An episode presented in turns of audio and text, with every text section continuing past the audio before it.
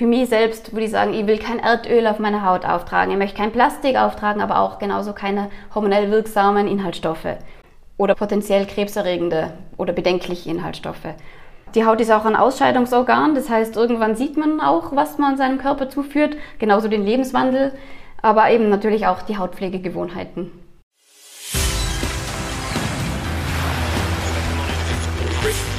Gut zu wissen, der Erklärpodcast der Tiroler Tageszeitung. Hallo und herzlich willkommen zu einer weiteren Folge von Gut zu wissen. Ich bin Vanessa Grill und heute dreht sich bei mir alles um unser größtes Organ, die Haut. Wir seifen, schmieren und peelen und sind der Meinung, das Richtige für ein strahlendes, jugendlich pralles Gesicht zu tun. Doch weniger ist mehr, sagt Genevieve Backpfeifer. Sie hat vor zwei Jahren ein Unternehmen für Naturkosmetik gegründet und sich nicht erst seitdem mit Inhalts- und Wirkstoffen von Pflegeprodukten auseinandergesetzt. Mit uns spricht die Tirolerin, was keinesfalls auf unsere Haut sollte, warum Augencremen überflüssig sind und ob das hochgepriesene Wundermittel Hyaluron tatsächlich ein Faltenkiller ist. Doch zuvor noch fünf Fakten über unsere Haut, die gut zu wissen sind. Die Haut besteht aus bis zu 110 Milliarden Hautzellen. Durchschnittlich trägt jeder Erwachsene zwei Quadratmeter Haut am Körper. Das macht etwa 20 Prozent des Körpergewichts aus. Unsere Haut erneuert sich regelmäßig. Dabei verlieren wir bis zu 14 Gramm abgestorbene Hautschuppen am Tag. Nach etwa einem Monat haben wir eine komplett neue Hautoberfläche. In einem Quadratzentimeter der Haut befinden sich etwa 600.000 Zellen, 150.000 Pigmentzellen, 5.000 Sinneszellen, 100 Schweißdrüsen, 15 Talgdrüsen, 5 Haare, 4 Meter Nervenbahnen und 1 Meter Blutgefäße. An ihrer dicksten Stelle, der Fußsohle, ist die Haut etwa 4 mm dick. Rund um die Augen hingegen nur 0,5 mm. Der Säureschutzmantel, besteht aus einer der Säureschutzmantel unserer Haut besteht aus einer feinen Schicht Talg und Schweiß. Er bedeckt die gesamte Hautoberfläche und schützt uns vor Krankheitserregern und Schadstoffen aus der Umwelt, die Allergien und Reizungen auslösen könnten. Hallo Genevieve. Hallo. Danke für die Einladung. Ja, freut mich sehr, dass du da bist. Wir sind bei dir zu Hause in Rietz hier hast du dir auch dein Labor eingerichtet. Wir können es leider gerade nicht besichtigen, da sich alles gerade im Umbau befindet, hast du erzählt. Es gibt neue Maschinen, neue Geräte, um deine Produktpalette etwas zu erweitern. Mhm. Seit wann gibt es denn Genevieve Natural Cosmetics und wie bist du denn auf die Idee gekommen, eine eigene Pflegelinie zu kreieren? Im Geiste gibt es uns schon seit vielen Jahren und ich habe angefangen in der Apotheke zu arbeiten und so bin ich eigentlich auf die ganze Thematik gekommen mit Rühren, mit Wirkstoffen, Pflanzen, Kräuter und das war einfach eine Thematik, die hat mich nicht mehr losgelassen, das hat mich einfach begeistert. Das ganze Thema habe ich dann auch ewig mitgeschleppt. Man muss auch vielleicht verstehen, wie ich aufgewachsen bin. Ich bin ganz früh schon sensibilisiert worden auf das Thema. Ich bin aufgewachsen als Tochter von einer Lebensmittelchemikerin, äh, die auch in der Lebensmittelsicherheit tätig war, Ewigkeiten. Und unsere Gespräche haben sich eigentlich so am Tisch immer über Inhaltsstoffe gedreht. So war das eigentlich immer ein großer Part von meinem ganzen Leben. Und irgendwann, wenn man dann die ganzen Inhaltsstoffe kennt und man geht ins Geschäft und fängt an, die Inhaltsstofflisten zu lesen, weiß man oft gar nicht mehr, was man kaufen soll. Da denkt man sich, okay, warum ist das drin, was ist da drinnen? Vieles ist dann auch industriell bedingt, ganz einfach, weil es einfach die Produkte länger haltbar macht und schöner aussehen lässt, besser riechen lässt. Aber es ist halt dann doch schwierig, dann was zu finden, was den eigenen Ansprüchen genügt. Und aus dieser Unzufriedenheit heraus hast du dann beschlossen, selber mal zu rühren? Genau, so, weil das war eigentlich immer Thema, dass ich nebenbei immer selber gerührt habe und mich auch immer beschäftigt habe mit der ganzen Thematik. Ich habe dann studiert, ich habe drei Kinder bekommen, dadurch verzögert sich vieles oder nimmt einfach nur ein, ein Nebenbei-Part ein. Aber so vor gut zwei Jahren habe ich dann mit meinem Mann, unsere Kompetenzen haben wir uns gebündelt und die Kosmetiklinie gegründet. Corona-bedingt? Gar nicht unbedingt. Das war zwar alles zufällig im Lockdown. Also wir haben genau beim ersten Lockdown gestartet, die Kinder daheim im Homeschooling und wir waren halt dann dabei, die ganze Firma voranzutreiben. Wobei ja viel im Hintergrund schon entstanden ist. Also das geht ja nicht von einem Tag auf den anderen. Der offizielle Start war dann einfach an dem Zeitpunkt. Aber im Vorhinein ist dann die ganze Produktentwicklung und so weiter, das, das zieht sich ja schon viel im Vorhinein. Mhm. Ja. Jetzt hast du zwar einen pharmazeutischen Hintergrund, aber es ist ja dann doch was anderes, eine eigene Kosmetiklinie zur Welt zu bringen. Woher hast du denn da dein Wissen genommen? Also einerseits ist Wissen, was man sich aneignet, ist auf jeden Fall wichtig. Andererseits, es macht halt schon einen Unterschied, ob ich etwas lerne oder ob ich dafür brenne. Und wenn es wirklich dein ganzes Leben eigentlich bestimmt und, und deine Gedanken bestimmt und deine Leidenschaft bestimmt, denke ich mir, ist es noch einmal was anderes, wie man dann das ganze Wissen aufbaut. Es ist eigentlich wie ein Studium. Man liest und liest und Zeitschriften und ähm, wissenschaftliche Artikel auf Studien aufgebaut. Ja, das ist einfach so die Leidenschaft, die, glaube ich, das Ganze ausufern lässt dann irgendwann. Und dann ist das Learning by Doing wahrscheinlich auch, Und dann ist oder? viel Learning by Doing, weil die Theorie und die Praxis unterscheiden sich dann ja auch teilweise. Also wenn ich sage, ich will jetzt eine Creme haben, die hat das und das und das drin und ich rühre es und denke mal, oh, der Inhaltsstoff, der stinkt aber, dann zum Beispiel jetzt, aber dann ist natürlich auch immer Frage, verwende ich den oder verwende ich eine andere Art oder es gibt natürlich auch viele Wirkstoffe, die sind auf natürlicher Basis, wo man dann wieder schaut, gibt es dazu wissenschaftliche Studien überhaupt, dass der wirkt oder ist es nur Gerede, allgemeines und da muss man sich halt dann auch irgendwann entscheiden, was will ich in meine Creme geben oder in mein Produkt. Was würdest du sagen, warum ist es nicht egal, was auf unsere Haut kommt? Also oft vergisst man ja, dass die Haut unser größtes Organ ist. Das heißt, sie ist Schutz und Eintrittspforte zugleich.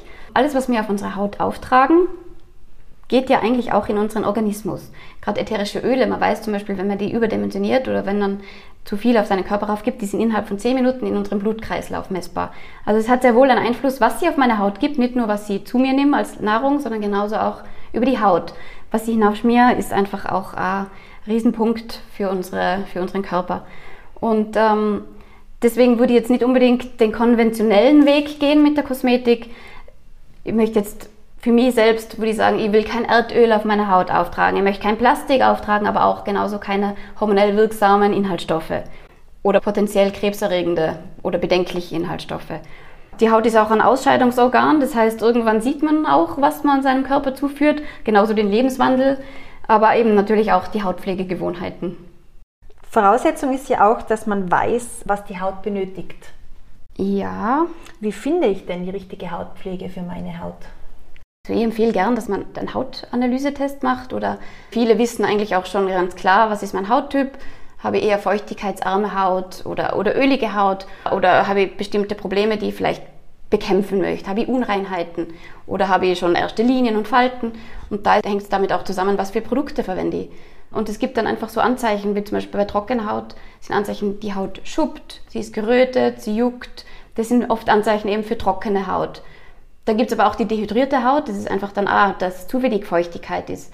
Die ölige Haut, das heißt, du wäschst dein Gesicht, da wie viel Zeit vergeht, bis deine Haut wieder glänzt. Fünf Minuten später und sie glänzt wieder, dann kann man sagen, okay, ich habe wahrscheinlich eher ölige Haut. Und so kann man dann ähm, ein bisschen darauf eingehen, was braucht meine Haut. Wobei ja auch viele dann denken, bei öliger Haut brauche ich etwas, was entfettet. Das wäre jetzt auch wieder kontraproduktiv. Eigentlich durch die Entfettung wird der Haut signalisiert, sie braucht wieder mehr Fette, also produziert sie dann eigentlich wieder zu viel vom Sebum und was wir eigentlich dann nicht wollen in, in der Situation. Das heißt, was nehme ich bei öliger Haut? Bei öliger Haut zum Beispiel ist paradoxerweise Öle auch ganz toll, also hochwertige Pflanzenöle. Die geben eben der Haut genau das Signal, ich bin versorgt, ich habe genug Lipide, ich habe genug Fette und so reguliert sie eigentlich sich selbst und produziert selbst weniger Sebum das ist eigentlich ganz toll gemacht von unserer Natur. Und das ist ja vielleicht auch ein Irrglaube, dass man von diesen Ölen gleich viel ins Gesicht äh, schmiert wie bei einer normalen Creme. Mhm. Das weiß ich aber von deinen Produkten. Du empfiehlst da einfach nur zwei bis drei Tropfen. Genau, es ist einfach auch ein hochwirksames Produkt. Das heißt, in der Creme habe ich dann einen Anteil den wirksamen Stoffen von vielleicht, wenn es groß kommt, von 10 Prozent. Gesichtsöl, Serum hat aber einen, einen Wirksamkeitsanteil von 100 Prozent. Also da ist einfach ganz klar, da brauche ich viel weniger. Die Haut soll ja versorgt sein, aber nicht überversorgt. Also da, irgendwann nimmt sie es auch nicht mehr auf. Aber deswegen reichen eigentlich zwei, drei Tropfen auf leicht feuchte Haut und die Haut nimmt es super auf. Bei trockener Haut greift man wozu? Es gibt einfach zum Beispiel jetzt bei Pflanzenölen, wenn wir jetzt bei dem Thema bleiben, gibt es unterschiedliche Fettsäurezusammensetzungen und ähm, ob das jetzt Linolsäurehaltige Produkte sind oder Ölsäurehaltige Produkte, da ist dann immer die Frage, welches Produkt ist für welchen Hauttyp. Und dann, wir haben unsere Produkte eben genauso formuliert, dass jedes Produkt einen direkten, also einen, einen speziellen Hauttyp anspricht. Das heißt, auch für die Mischhaut muss Das man heißt- Spezielles. Das heißt, es gibt für, jedes, für jeden Hauttyp eigentlich spezielle Samenöle, spezielle Fettsäuren. Ob das jetzt dann auch Rötungen, Entzündungen nimmt oder genau dann auch ein bisschen nahrhafter ist für die Haut oder eben leichter ist. Es gibt trocknende Öle und nicht trocknende Öle. Die einen ziehen schneller ein, die anderen verbleiben länger auf der Haut, machen vielleicht einen, einen größeren Schutz und somit muss man sich vielleicht ein bisschen auseinandersetzen, welches Produkt brauche ich jetzt wirklich? Habe ich jetzt eher einen, einen Schutzbedarf oder möchte ich lieber ähm, eine ganz leichte Pflege, die schnell weg ist? Was sollte man bei Problemhaut machen? Hautveränderungen, die unbekannt oder ungewöhnlich scheinen.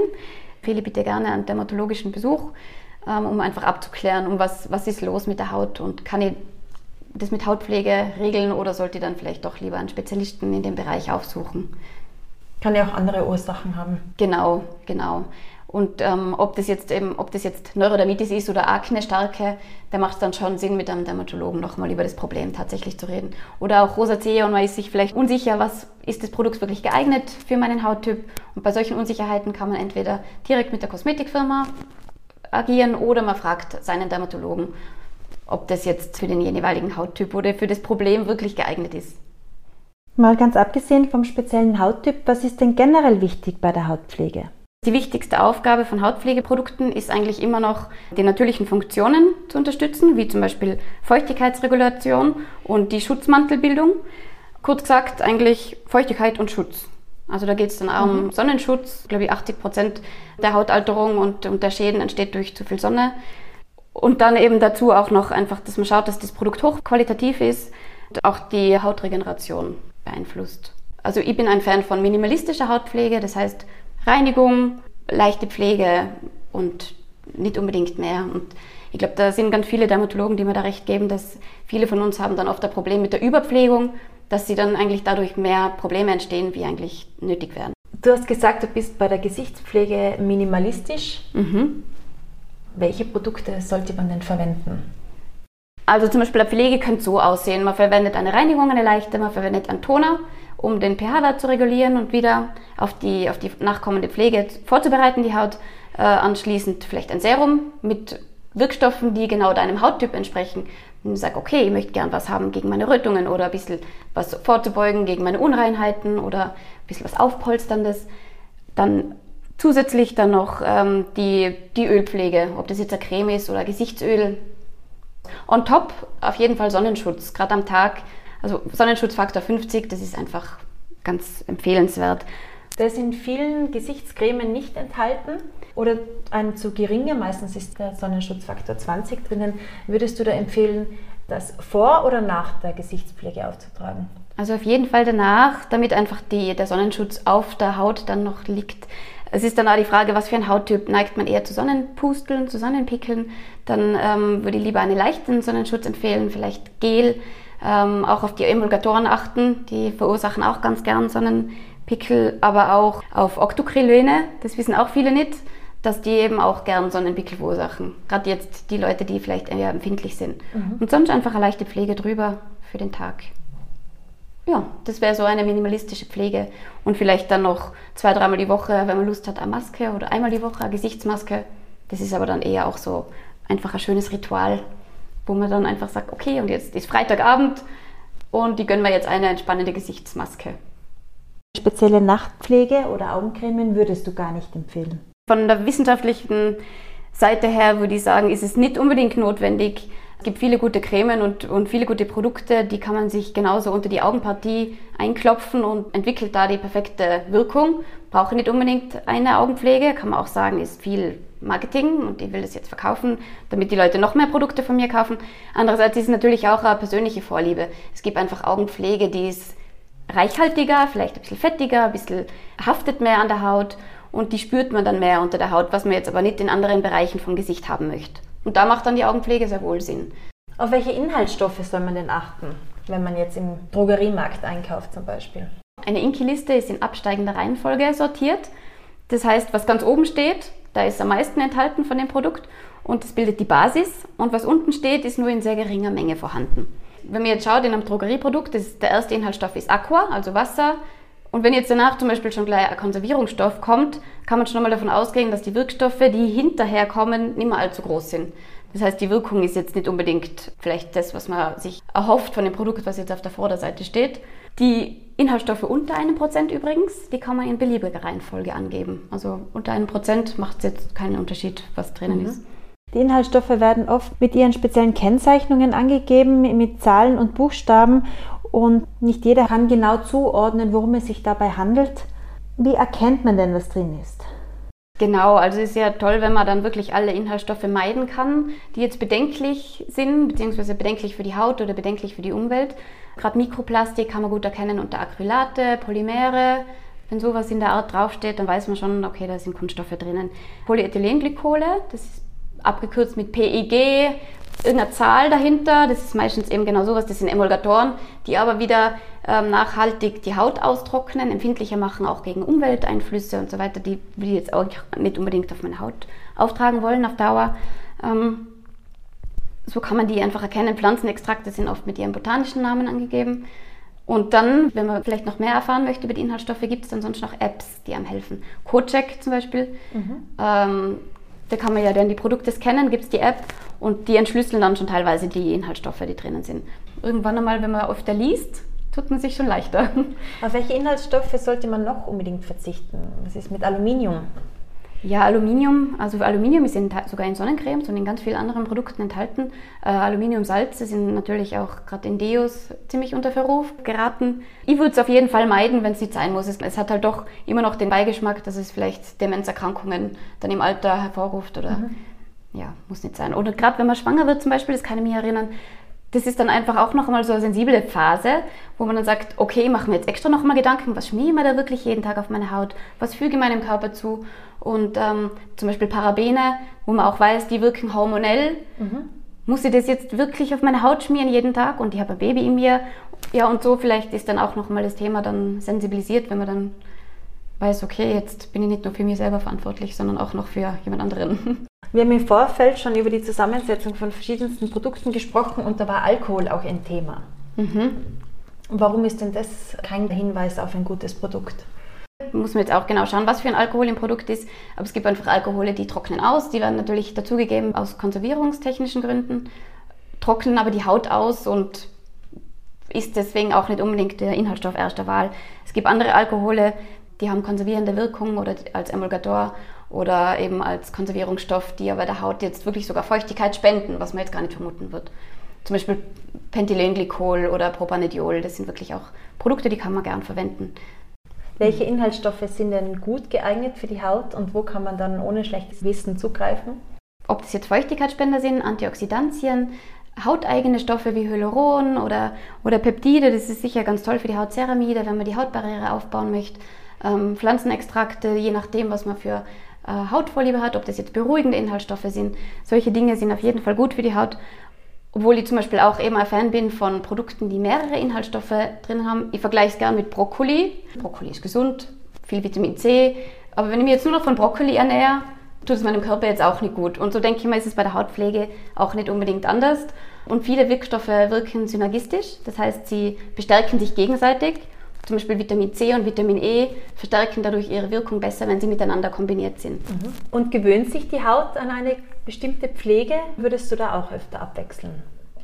Also wenn man jetzt eine Pflege gefunden hat, wo man sagt, okay, ich kann damit gut leben mit dem umwelttechnischen Aspekt, aber genauso eben natürlich hauptsächlich mit meinem hauttechnischen Aspekt, mit den Inhaltsstoffen, dann würde ich bei der Pflege bleiben, weil die Haut gewöhnt sich mehr oder weniger schon an die Pflege und viel zu viel wechseln. Gerade jetzt empfindliche Hauttypen reagieren da sehr sensibel teilweise.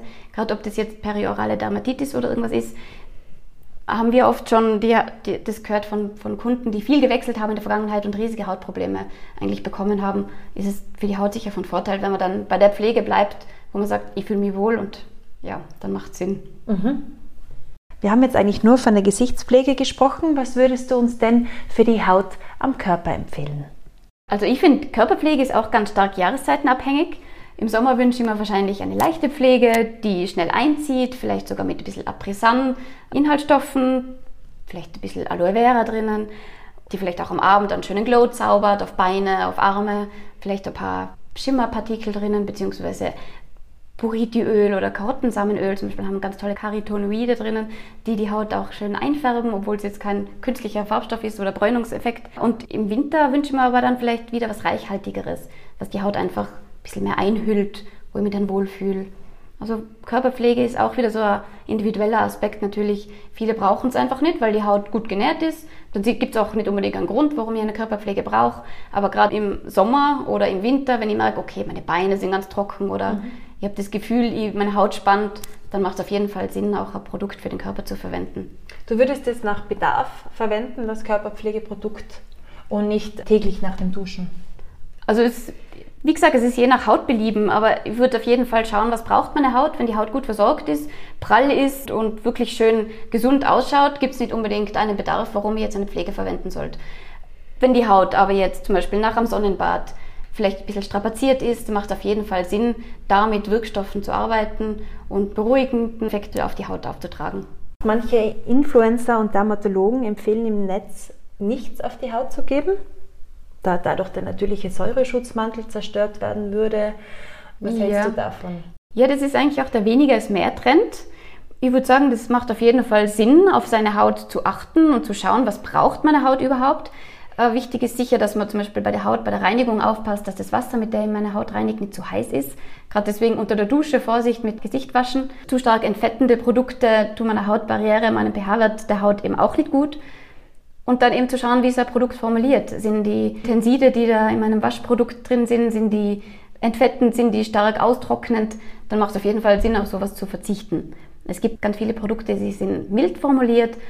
Kann man zum Beispiel Reinigungsmilch verwenden oder auch milde Gesichtsseifen oder eben auch Reinigungsbalm. Also ein Balsam, das ist momentan auch ein riesiger Trend, der ist eigentlich auch auf, auf Ölen aufgebaut, mhm. die dann mit Hilfe von Lipiden das Gesicht reinigen.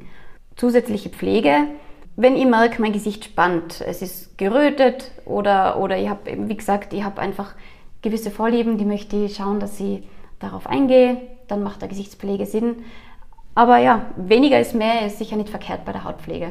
Mit zunehmendem Alter wird auch Pflege notwendig wahrscheinlich. Es ist einfach auch so, dass der natürliche Gehalt von Hyaluron oder Q10 in der Haut, die nehmen leider ab im Alter. Und das ist einfach auch das, was man dann irgendwann sieht, ist das die Haut ist nicht mehr so elastisch wie früher. Sie hat nicht mehr das Pralle. Da kann man natürlich mit der Hautpflege viel herauszögern, auf jeden Fall.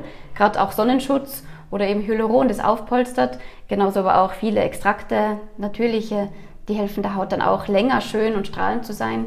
Und auch im Alter dann teilweise auch faltentechnisch ein bisschen zu schauen, dass sich das herauszögert. Oder vielleicht sogar ein paar feine Linien mildert und mindert. Das heißt, die Haut kann sehr wohl, wenn ihr eigenes Hyaluron der Zeit nachlässt, das Hyaluron von außen aufnehmen. Genau, das geht auf jeden Fall. Es hängt auch immer ab von der Konzentration. Ehrlich gesagt, es ist nichts ein Wundermittel und man muss es einfach auch regelmäßig verwenden und über einen gewissen Zeitraum. Es gibt kein Produkt, das von heute auf morgen wirkt, außer ich gehe vielleicht zum Schönheitschirurgen. Aber sonst muss man natürlich schauen, dass man das Produkt über einen gewissen Zeitraum verwendet, regelmäßig verwendet und dann auf hochwertige Produkte schaut, die nicht nur mit Werbeversprechen ködern, sondern auch, dass wirklich dann auch die Konzentration enthalten ist. Sonst bringt es ja auch nichts, wenn dann fast nichts drin ist von dem Wirkstoff. Das heißt aber auch, dass der Wirkstoff nicht nur kurze Zeit wirkt, also direkt nach dem Auftragen, sondern bei regelmäßiger Anwendung dann auch längerfristig das einen hängt, Effekt hat. Ja, genau, das hängt eigentlich auch vom Wirkstoff ab. Gerade zum Beispiel, wenn wir jetzt vom Hyaluron reden, da gibt es einfach auch drei verschiedene äh, Molekularstrukturen. Da gibt es das hoch molekulare äh, Hyaluron, das bleibt eher an der Hautoberfläche. Das sorgt für so einen sofortigen ähm, Pralleffekt. Also ich, ich trage es auf und sehe sofort, oh, ich schaue frischer und praller aus. Das wirkt aber jetzt nicht unbedingt nachhaltig, das ist eher an der Oberfläche. Deswegen sollte Hyaluronprodukt immer mit mehreren Molekulargrößen kombiniert werden, weil zum Beispiel die jetzt die niedrigeren oder ganz ultra niedrigeren äh, Molekularstrukturen, die wirken natürlich tiefer. Sieht man jetzt nicht sofort, braucht seine Zeit, aber dafür nachhaltig. Was würdest du unseren Hörerinnen und Hörern empfehlen, abschließend?